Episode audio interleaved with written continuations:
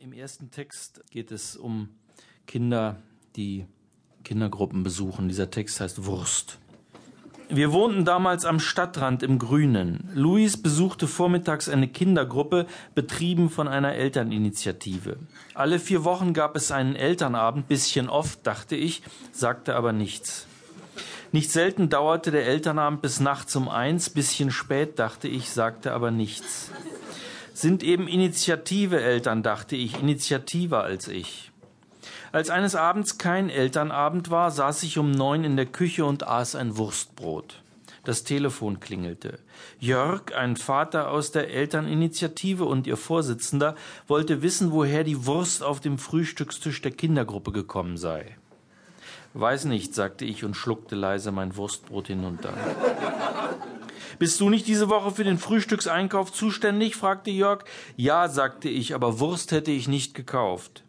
Dann müsse er weiter recherchieren, sagte Jörg, die Kindergärtnerin anrufen, andere Eltern. Er wolle nicht, dass die Kinder Wurst essen. Er werde das verhindern. Wurst sei schlecht für die Menschen. Der Käse war von Tengelmann, sagte er scharf. Ja, sagte ich. Nicht aus dem Ökoladen, sagte er. Nein, sagte ich. Aha, sagte Jörg mit Kommissarstimme und legte auf. Ich machte mir ein zweites Wurstbrot. Er rief noch oft an. Jörg war nicht nur Vorsitzender der Elterninitiative, sondern auch eine Art Wurstwart.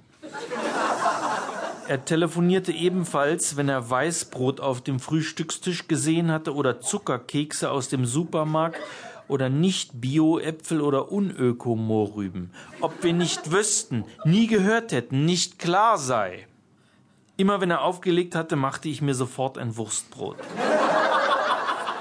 Oder zwei später drei. Ich wurde wurstsüchtig.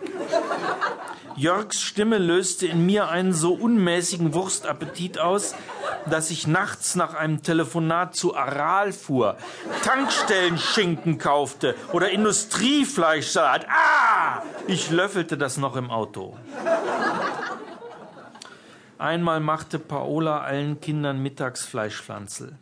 Sofort berief Jörg einen Sonderelternabend ein. Wir tagten zwei Tage und Nächte in Permanenz, verabschiedeten dann eine Resolution gegen Wurst allgemein mit spezieller Verurteilung von Fleischpflanzeln. Als ich im Morgengrauen heimkam, pfiff ich mir elf Fleischpflanzel und acht Scheiben Leberkäse hinein. Leider geschah nun Folgendes. Luis schlug einem Jungen aus der Kindergruppe einen Holztraktor auf den Kopf, weil er ihm ein Spielzeug nicht hatte geben wollen. Leider blutete der Junge sogar. Leider war er Jörgs Sohn. Als Jörg bei uns anrief, war nur die Oma da. Er schrie sie an, es reiche nun. Die Oma bat, er möge sich an die Eltern wenden. Ist doch Wurst, schrie er, das liegt doch alles in der Familie.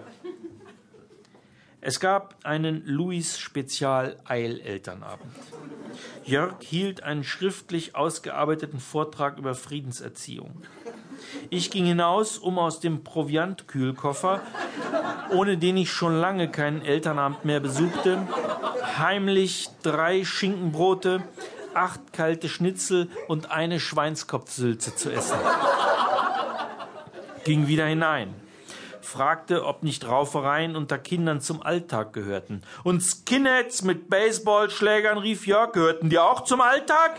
Ich wieder hinaus. Koffer auf, acht Pfälzer, zwei Leberwürste, zwei Blutwürste. Wieder hinein. Er habe, sagte Jörg, einen verheerenden Eindruck von unserer gesamten Familie.